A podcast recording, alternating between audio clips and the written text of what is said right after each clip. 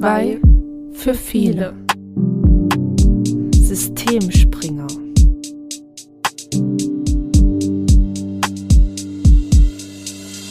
Hallo und herzlich willkommen zu einer neuen Folge. Hi Jessie. Hi Saskia. Ich habe uns heute etwas ganz Wunderbares mitgebracht, was wir schon lange nicht mehr hatten. Und zwar einen Fall. Den hat eine ich vermute Schulsozialarbeiterin. Sie hat jetzt nicht geschrieben, was sie ist. Sie hat nur gesagt, ich hätte da einen Fall für euch von unserer Schule, von ihrer Schule, per Instagram zugespielt. Und ja, ich werde gar nicht viel drum reden am Anfang. Ich denke, im Hint also im Nachhinein gibt's noch ein, zwei Dinge, die wir besprechen. Und würde einfach mal beginnen. Ich würde heute den Part des Vorlesens übernehmen und du bist quasi die Expertin dazu. Ich freue mich. Und zwar ist es ein Fall, wo es um Kindeswohlgefährdung geht. Die erste Frage an dich, Jessie. Was ist denn Kindeswohlgefährdung? Jetzt habe ich keine Definition dabei, ne? Das ist ja eigentlich mein Part. Aber dadurch, dass du mich ja überrascht hast heute, vielleicht fangen wir mal so an. Wir sind ja dafür da, um sicherzustellen, dass es dem Kind gut geht. Also das Kindeswohl intakt ist quasi, dass es genug zu essen hat, ähm, saubere Kleidung, witterungsgerecht, dass es zu Hause keine Gewalt gibt, die ein ja, sauberes Bett haben. All das ist wichtig ja, für das Kindeswohl und eine Kindeswohlgefährdung ist dann quasi, wenn da irgendwas nicht in Ordnung ist. Ich glaube, wichtig ist an der Stelle nochmal zu sagen, dass wir nicht unbedingt dafür zuständig sind, sondern das Ganze beobachten und es dann aufdecken, wenn es nicht so ist. Ja, da habe ich mich natürlich falsch ausgedrückt. Erziehung ist natürlich Elternsache und Elternpflicht, aber wir haben da als Schulsozialarbeit sozusagen ein wachendes Auge drauf. Aber wir auch nicht als Aufgabe haben, ähm, pflichtmäßig einen Hausbesuch zu machen. Das glaube ich an der Stelle auch nochmal zu sagen und wir somit gar nicht unbedingt feststellen könnten, was ist im Kühlschrank, ähm, wie lebt das Kind.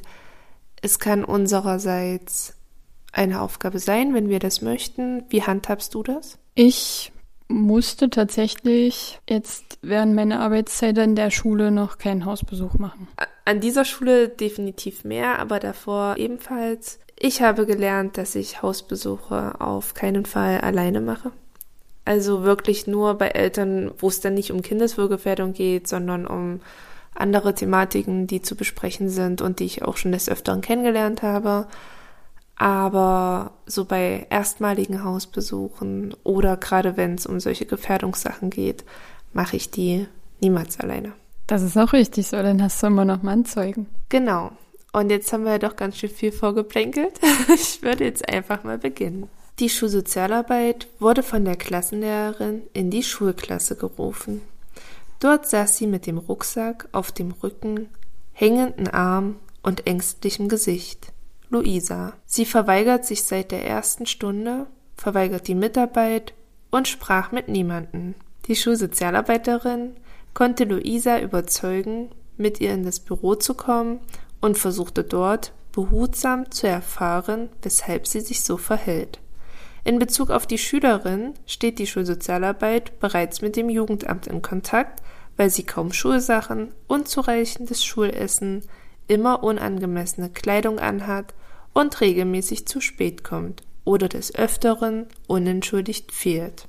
An dieser Stelle kurzer Cut. Uns wurde keinerlei Beschreibung von Luisa zugespielt. Jessie sagt einfach mal, um welche Klasse könnte es sich handeln und wie stellst du dir gerade Luisa vor? Welche Klasse ist natürlich schwierig, weil ich meine, das könnte jetzt auf alle zutreffen in der Grundschule. Dann nehmen wir Klasse 2. Und ich stelle mir Luisa vor, irgendwie blonde Haare, zwei Zöpfe, ja, und ein bisschen wurde ja schon beschrieben, nicht ordentlich angezogen oder nicht witterungsgerecht. Das heißt, so ein bisschen, es klingt jetzt blöd, aber schnuddelig. Kann man das so sagen? Ein süßes Wort. Wie würdest du es denn sagen? Also mir fehlt irgendwie so ein, so ein Wort, ohne das abzuwerten. Nein, du hast es, ähm, glaube ich, ganz gut gesagt. Und wir haben ja auch schon in einer anderen Folge mal gesagt, also wir meinen sowas ja nie abwertend oder irgendwie von oben herab, um Gottes Willen. Aber ja, es ist halt einfach so der Eindruck und manchmal kann man, gewisse Dinge kann man einfach nicht verschönern.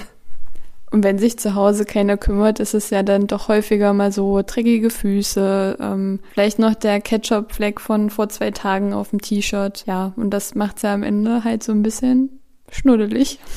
Um jetzt zu dem Fall zurückzukommen, auf unserem Ampelbogen, was wir vielleicht nachher nochmal kurz ansprechen werden, würden ja jetzt schon sämtliche rote Kreuze sein. Ja, das stimmt auf jeden Fall.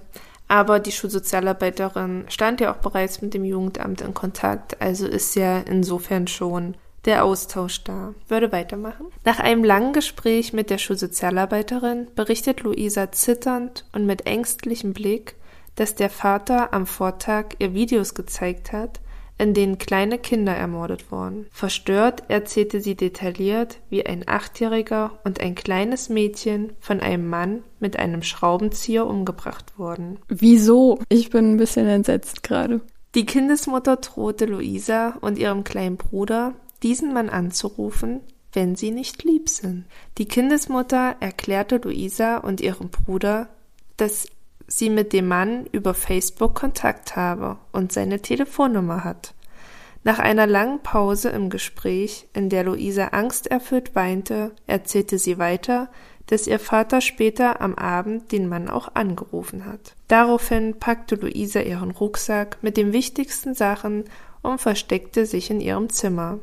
Sie schlief die ganze Nacht nicht und wollte auch den Rucksack nicht absetzen, damit sie, falls der Anführungsstriche, Mörder kommt, fliehen könnte. Dies erzählt sie dann auch der Schulleiterin und der Tagesgruppe am Nachmittag. Was sagst du, Jessie? Ich bin fassungslos. Also ich finde dafür gar keine Worte. Mein erster Gedanke, wo ich das gelesen habe, war, wie krass können Eltern, Eltern sein, solche Erziehungsmethoden anzuwenden. Also ich bezweifle, ähm, dass der Kontakt tatsächlich irgendwie besteht. Ich denke, es war so eine Angstmasche. Aber so dieses überhaupt nicht ähm, das Feingefühl dafür haben, was das mit dem Kind oder in dem Fall den Kindern anstellt. Ich meine, dass man mal sagt, wenn du nicht lieb bist, bringt der Weihnachtsmann keine Geschenke oder so, ist ja in Ordnung man macht ja nun mal solche Tricks auch als Elternteil. aber dann mit einem Mörder, Mörder zu drohen, das finde ich schon krass. Diese Tricks werden übrigens bei Instagram total verpönt. Ich als Mutti folge leider auch äh, genau solchen Leuten, wo dann immer wieder, ja, sowas darf man nicht. Und ja, aber unser Zwerg musste sich auch schon mal anhören, dass der Weihnachtsmann dann vielleicht nicht kommt oder nicht die Geschenke mit hat, die er sich wünscht. Aber krass, ja. Vor allem dann auch noch Videos zu zeigen. Also nicht nur damit zu drohen, dass quasi ein Mörder nach Hause kommt, sondern auch noch solche Videos zu zeigen. Das finde ich, nee, also ich habe keine Worte dafür. Was würdest du denn als Schulsozialarbeiterin an der Stelle jetzt machen, wenn Luisa dir das anvertraut hat? Naja, auf jeden Fall für Luisa da sein. Vor allem, weil du ja auch vorgelesen hast, dass sie auch bitterlich geweint hat, musst du dich ja zuallererst um das Kind kümmern und dann auch das Gespräch mit den Eltern suchen. Aber ich glaube tatsächlich, dass ich davor sogar das Jugendamt einschalten würde, weil ich würde das Kind nicht bei den Eltern lassen. Die hat ja auch solche Angst davor, wieder nach Hause zu gehen. Ja, also quasi Kind, Jugendamt, Eltern. Also ich würde in dem Fall tatsächlich auch gar nicht die Eltern anrufen sondern würde direkt das Jugendamt informieren, eben weil man ja auch schon im Vorfeld, wurde ja beschrieben, mhm. Kontakt zueinander hatte und die Familie schon ein Stück weit bekannt ist und würde so ein Gespräch auch nie alleine führen. Also allgemein immer, wenn es bei uns äh, um Kindeswohlgefährdungssachen geht, die Elterngespräche führe ich nie alleine. Zum einen, damit ich einen Zeugen habe, zum anderen, weil ich nie weiß, wie die Situation ausgeht auch nach sechs Jahren Schulsozialarbeit ist das immer noch ein Thema, was ich echt hasse. Also da geht's mir auch selber nicht gut vor solchen Gesprächen. Und weil es einfach so ein empfindliches, ich kann es aber auch verstehen. Also wenn ich jetzt zu einem Elterngespräch kommen würde und man würde mir sagen, die und die Punkte liegen vor, da wäre ich wahrscheinlich auch erstmal auf Krawall gebürstet, wenn es halt nicht stimmen würde. Ich mache weiter.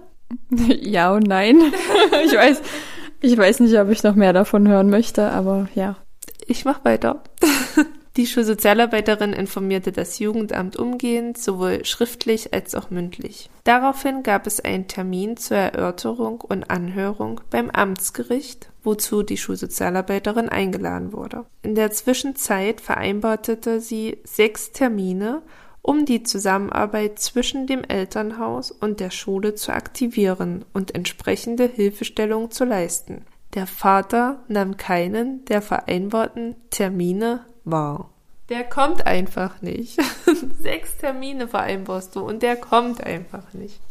Also mir stellt sich jetzt erstmal auch noch die Frage, ist das Kind noch auf der Schule, in der Familie oder ist das in Obhut genommen, also quasi im Kinderheim? Also ich illere jetzt kurz ein paar Zeilen weiter. In der Schule ist es auf jeden Fall noch. Weil davon wäre für mich jetzt auch so ein bisschen abhängig, versuche ich es nochmal oder nicht. Und es wird auch erst einmal nicht davon gesprochen, ähm, dass sie in Obhut genommen wird. Okay, weil wenn das Kind jetzt nicht mehr in der Familie ist, dann hätte ich die Termine, glaube ich, gar nicht vereinbart, weil ja dann das Jugendamt zuständig ist. Ich habe es ja an das Jugendamt abgegeben. Wenn das Kind noch in der Familie ist, hängt auch das Jugendamt drin. Also ich glaube, ich hätte es schon gar nicht sechsmal probiert. Das war tatsächlich auch mein Gedanke. Hut ab vor der optimistischen und hoch engagierten Schulsozialarbeiterin, die es sechsmal versucht. Also ich hätte wahrscheinlich einen Termin, würde mir da ein plausibler Grund kommen, warum es nicht klappt, hätte ich noch einen zweiten Termin angeboten. Und dann hätte ich gesagt, okay, die Kooperation ist nicht gewünscht. Mhm. Und somit, ich meine, die müssen ja auch nicht mit uns reden. Also davon ganz abzusehen. Mhm. Aber wenn man mit uns Schulsozialarbeitern nicht spricht, wer folgt dann? Das Jugendamt. Und das ist dann äh, bei den Eltern meistens doch eher die größere Hemmschwelle. Ja, weswegen wir vielleicht noch das kleinere Übel sind. Aber der Papa wollte halt absolut nicht. Und wenn der Fall schon vor Gericht liegt, ja, ist halt schwierig, ne? Aber dann würde ich da nichts über das Jugendamt hinweg irgendwie entscheiden oder Gespräche suchen. Ich mache weiter. Bist du bereit? Ja. In der Schule verschlechterte sich die Situation um Luisa. Es gab Tage, an denen Luisa mit einem leeren Ranzen zur Schule kam, in dem lediglich drei leere Flaschen lagen. Dem Unterricht kann sie nicht folgen und sitzt nur da. Daraufhin bat die Klassenlehrerin die Schulsozialarbeit erneut, mit Luisa zu sprechen und äußerte auch Bedenken bezüglich Hämatomen im Luisas Gesicht. Im Einzelgespräch erzählte Luisa, dass sie den Vater seit geraumer Zeit nicht gesehen hat. Sie selbst schläft bei einem Kumpel des Vaters, wird dort aber von dessen Kindern geschlagen und gegen einen Schrank geschubst. Luisa erklärt die Abwesenheit ihres Vaters damit, dass er immer arbeiten muss, obwohl der Schulsozialarbeit nicht bekannt ist, dass der Vater einer geregelten Arbeit nachgeht. Wo der Vater ist und was er genau macht, weiß Luisa nicht. Sie äußert mehrmals im Gespräch den Wunsch, dass sie nicht mehr bei dem Kumpel ihres Vaters bleiben möchte. Die erste Frage, die sich mir stellt, wo ist die Mutter? Weil von der wurde am Anfang ja noch gesprochen. Das habe ich mich tatsächlich auch gefragt. Wir handhaben das ja bei Fällen allerdings so, dass wir nicht groß nachfragen, weil natürlich jeder seine Anonymität in einem gewissen Rahmen wahren will und gewisse Dinge vielleicht einfach nicht rausgegeben werden oder die Instagram-Followerin wusste es vielleicht selber nicht. Ja, also wir können es für euch leider nicht auflösen, aber das wäre ja erstmal so der erste Ansatzpunkt, was ist mit der Mutter. Und dann wundere ich mich halt, dass das Kind immer noch in der Familie ist. Ja, krass, irgendwie, weiß gar nicht, was ich dazu sagen soll. Aber spätestens jetzt müsste Luisa ja aus der Familie rausgeholt werden, oder? Ja, zumindest äh, müsste jetzt langsam mal hier jemand tätig werden. Also irgendwie ist ja noch gar nichts so wirklich passiert. Daraufhin informierte die Schulsozialarbeit das Jugendamt und die zuständige Sachbearbeiterin bat um einen schriftlichen Bericht. Da Luisa bereits die Tagesgruppe besucht, wurden hier auch weitere Informationen eingeholt. Seitens des Jugendamtes und der Schulsozialarbeit war hier eine zusätzliche Familienhilfe geplant. Familienhilfe heißt? Jetzt frage ich. Da ähm, kommt eine Sozialarbeiterin, also es ist vom Jugendamt quasi finanziert und das muss man beantragen und dann kommt eine Sozialarbeiterin zu bestimmten Zeiten, die im Vorfeld vereinbart werden, in die Familie rein, nach Hause. Und ja, dann wird da geschaut, wo liegen die Herausforderungen, wie kann man unterstützen, beziehungsweise ist es halt auch dieses Hilfe zur Selbsthilfe. Also sie zeigt auf, was halt die Eltern oder Mutter, Vater, je nachdem, ähm, anders machen können, damit es ein bisschen entspannter läuft oder strukturierter ist. Genau, also das ist eine Form der Hilfen zur Erziehung, genau wie die Tagesgruppe, die ja auch schon jetzt in dem Fall genannt wurde. Und dazu haben wir ja schon mal die Folge mit den Löweneltern gemacht. Kurz nochmal zum Abschnitt. Ich finde es verrückt, dass das Kind immer noch in der Familie bleibt. Und da jetzt nur noch zusätzlich noch mal eine Hilfe reingeschoben wird, aber das wird geschlagen. Zwar nicht von dem Vater, aber der muss es ja anscheinend auch wissen. Oder auch nicht, wenn sie ihn nicht mehr gesehen hat. Naja, das ist halt immer so die Krux an allem. Ich meine, ähm, klar, wir haben zum einen, was am Anfang erzählt wurde, mit, den, mit der Kleidung, mit dem Essen etc. Dann diese Sache mit den Videos, was ja wahrscheinlich eine Erziehungsmaßnahme war seitens der Eltern und durch ein Elterngespräch mit oder dann vom Amtsgericht vielmehr ähm, sanktioniert wurde mit Sicherheit und vielleicht einfach die Auflage, dass das halt nicht mehr getätigt werden soll. Und somit ist das ja dann auch wieder vom Tisch. Die Eltern werden es, also ja, ich, du guckst gerade so, ich, also ich mhm. verstehe das total und ich fasse mir auch ganz oft im Alltag an den Kopf und denke mir, was muss denn noch passieren? Ja, es heißt ja immer Kindeswohlgefährdung abwenden und das Video, es wurde halt abgewandt, indem den Eltern deutlich gemacht wurde, dass die Maßnahme keine Maßnahme ist.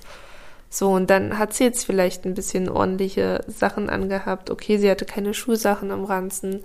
Aber wenn der Papa da sagt, na ja, ich war zwei Tage mal oder eine Woche auf Montage, na, beweis erstmal das Gegenteil. Das ist halt echt, also ich will auch nicht beim Jugendamt arbeiten. Das ist immer ähm, ganz dünner Drahtseilakt, glaube ich. Mhm.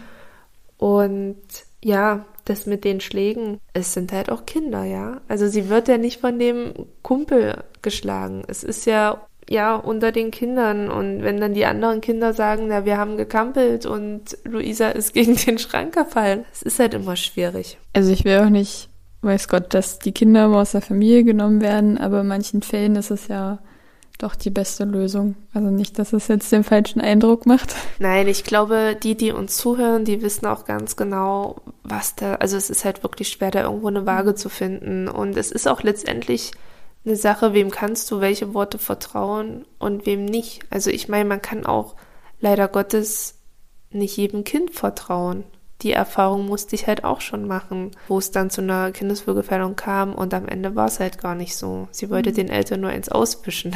Und das ist halt echt schwierig, da irgendwie einen Mittelweg zu finden. Aber gerade am Anfang, jetzt bei dem Fall, waren es ja auch Sachen, die du beobachten konntest. Also nicht du, aber die Schulsozialarbeitende. Das ist ja nicht alles nur durch Dritte. Das ist richtig. Aber was ist denn letztendlich davon ein schwerwiegender Punkt, um das Kind in Obhut zu nehmen? Nur weil es unangemessene Kleidung trägt, ähm, unzureichendes Schulessen hat und kaum Schulsachen dabei hat und regelmäßig zu spät kommt. Die Masse macht es dann am Ende. Ja, aber wir wissen auch, wie die in Obhutplätze aussehen. Also mhm. es ist immer sehr, sehr schwierig. Und mir tut das dann auch immer für die Kinder total leid in der Schule, keine Frage. Endsport. Dieses Angebot also damit ist gemeint die Familienhilfe, wurde jedoch nach vielen Versuchen der Kontaktaufnahme seitens des Jugendamtes und der Schulsozialarbeiterin vom Vater abgelehnt, weshalb es letztendlich zu einer Inobhutnahme von Luisa und ihrem Bruder durch den Kinder- und Jugendnotdienst kam. Jetzt hast du deinen Obhutnahme, Jessie. Das klingt schon wieder so. Die Erleichterung ist dir ins Gesicht äh, geschrieben. Bloß gut haben sie Luisa noch gerettet und ihren Bruder. Aus deren Obhutnahme heraus war es Luisa und ihrem Bruder weiterhin möglich, auf der gleichen Schule zu bleiben und die Probleme im Unterricht wurden immer weniger. Nach einiger Zeit erwähnte Luisa in einem Tür- und Angelgespräch mit der Schulsozialarbeiterin, dass sie sich jetzt viel sicherer fühle und wohlfühlt. Das ist doch schön. Ein Happy End, so mehr oder weniger. Krasse Geschichte um Luisa. Täglich Brot, leider Gottes. Also nicht unbedingt diese Videogeschichte, aber mhm. vielmehr die gut gedachten Erziehungsmaßnahmen mancher Personen Sorgeberechtigten. ja, hast du auf jeden Fall äh, den Knaller rausgesucht. Ja, acht Fälle wurden uns zugespielt. Und ich dachte, ich starte mit diesem. ja, aber ich meine, wir haben ja in unserem Teaser gesagt, Geschichten von Scheitern und Gelingen. Ja, am Ende ist es ja eine Geschichte von Gelingen, weil es ja Luisa besser geht. Ich finde auch auf jeden Fall von Gelingen, weil Schulsozialarbeit da einfach funktioniert hat. Also im Team, die Klassenlehrerin hat direkt reagiert, erste mhm. Anzeichen, Kontakt zur Schulsozialarbeiterin gesucht und auch Gelingen von ähm, Netzwerkarbeit zum ASD. Auch das ist nicht immer selbstverständlich. Und wir wollen, wie gesagt, nichts beschönigen, weil das ist nun mal unsere Aufgabe. Die pure Realität. Wenn man sich jetzt überlegt, ganz am Anfang in unserer zweiten Folge hatten wir ja eine Lehrerin, wo Schulsozialarbeit nicht mehr in der Schule ist. Stell dir jetzt mal vor, die Lehrerin müsste den Fall alleine lösen. Das Kannst du eigentlich gar nicht leisten. Mm erstens, also das sagen die Lehrer bei uns auch immer wieder, die haben gar nicht diese Netzwerkarbeit und diese Netzwerke, die wir einfach haben, zu wissen, wo rufe ich wen an. Dann wissen wir selber, wie es beim Jugendamt ist. Ähm, wenn da mal jemand beim ersten Mal rangeht, dann ist das eine Glückssache, weil die auch einfach so viel zu tun haben, unterwegs sind etc. Das ja, und wenn du dann noch Lehrer bist und prinzipiell bis um eins im Unterricht steckst, wann sollst du denn da auch noch anrufen?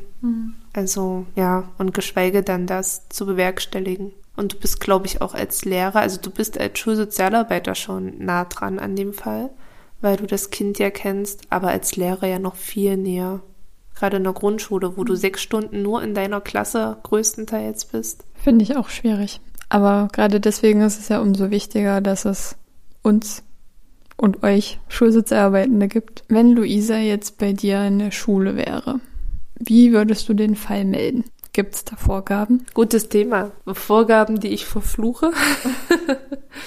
Weil sie mir tatsächlich schon zweimal zum Verhängnis geworden sind, aber Vorgaben, die ich verstehen kann. Also ich bin ja mal ein Fan von hinterfragen und nicht einfach alles so hinnehmen, wie es ist, kann aber dennoch immer beide Seiten verstehen. Und zwar war es, also unsere Vorgabe ist es, dass wir einen Ampelbogen ausfüllen müssen. Und unter anderem, ich glaube, das sind noch sechs, sieben PDF-Seiten zu dem Kind, Sorgeberechtigte und so ein bisschen drumherum Infos. Und ja, die Schwierigkeit an der Sache, also ich verstehe das, wie gesagt, total, dass das ausgeführt werden soll und ich finde das auch wichtig. Ich fülle das auch meistens dann mit dem Klassenlehrer aus oder je nachdem, wer es mir halt auch gemeldet hat oder das Kind überwiegend hat. Allerdings bedarf das immens Zeit. Ich hatte jetzt schon zweimal den Fall, dass die Kindeswohlgefährdung Donnerstag Mittag aufploppte ich dann quasi den großen Rahmen Donnerstagnachmittag ähm, fertig gemacht habe, abgesteckt habe. Die Gespräche mit dem Lehrer konnte ich aber erst Freitagmittag führen, weil ja nun vorher Unterricht etc. Und ich dann halt Freitagnachmittag eine Meldung ans Jugendamt machen musste. Und dass das da auch nicht so gerne gesehen wird, verstehe ich auch zum Freitagnachmittag. Ja, aber es waren halt einfach zwei Tage, die ich brauchte, um alles drumherum, die ganzen Protokolle. Ich meine, die Protokolle, die ich mir für meine Akten schreibe, sind ja nochmal andere, als die ich jetzt unbedingt äh, jemand anderem geben würde. Ja, das bedarf einfach seiner Zeit. Ich finde es richtig. Dann müssen wir ja auch immer mit einer insoweit erfahrenen Fachkraft nochmal Rücksprache halten. Auch bis man diese erreicht, ähm, dauert es seine Zeit. Und ja, also es ist umfangreich. Wenn jetzt natürlich eine Notsituation wäre, dann würde ich einfach anrufen, sagen, die sollen vorbeikommen und würde das Ganze in einer abgespeckten Version machen. Wollte ich gerade sagen, wenn es jetzt sehr eilig ist, kann man da immer auch nochmal anrufen und sagen, man reicht das danach, aber die wichtigsten Infos musst du ja trotzdem parat haben und weitergeben. Wobei ich es halt auch immer schwierig finde, zu sagen, wann ist es dringend. Ich hatte jetzt schon äh, zweimal den Fall, dass ich dann mit der Mitarbeiterin vom Jugendamt im Austausch war, was meiner Meinung nach jetzt das Beste für das Kind wäre. Und ich konnte es nicht sagen, weil ich es nicht verantworten wollte. Genau deswegen war es mir auch wichtig, die Meldung noch vor dem Wochenende tatsächlich zu machen, weil die Jugendämter haben einfach einen Notdienst, die sich da auch Samstag drum kümmern können und ich das nicht übers Wochenende mit nach Hause nehme oder über die Ferien oder Urlaubszeit, wie auch immer. Ja, aber es ist schwierig, da irgendwie einen Weg Mittelweg zu finden. Vielleicht noch kurz zum Ampelbogen. Was kann man sich darunter vorstellen, für die, die es nicht wissen? Wir haben es jetzt schon zweimal gesagt. Der Ampelbogen ist quasi eine PDF-Datei, wo verschiedene Punkte aufgeschlüsselt sind, untergliedert in äußerliches Erscheinungsbild, psychisches Wohlbefinden, Essen, Kleidung und so weiter.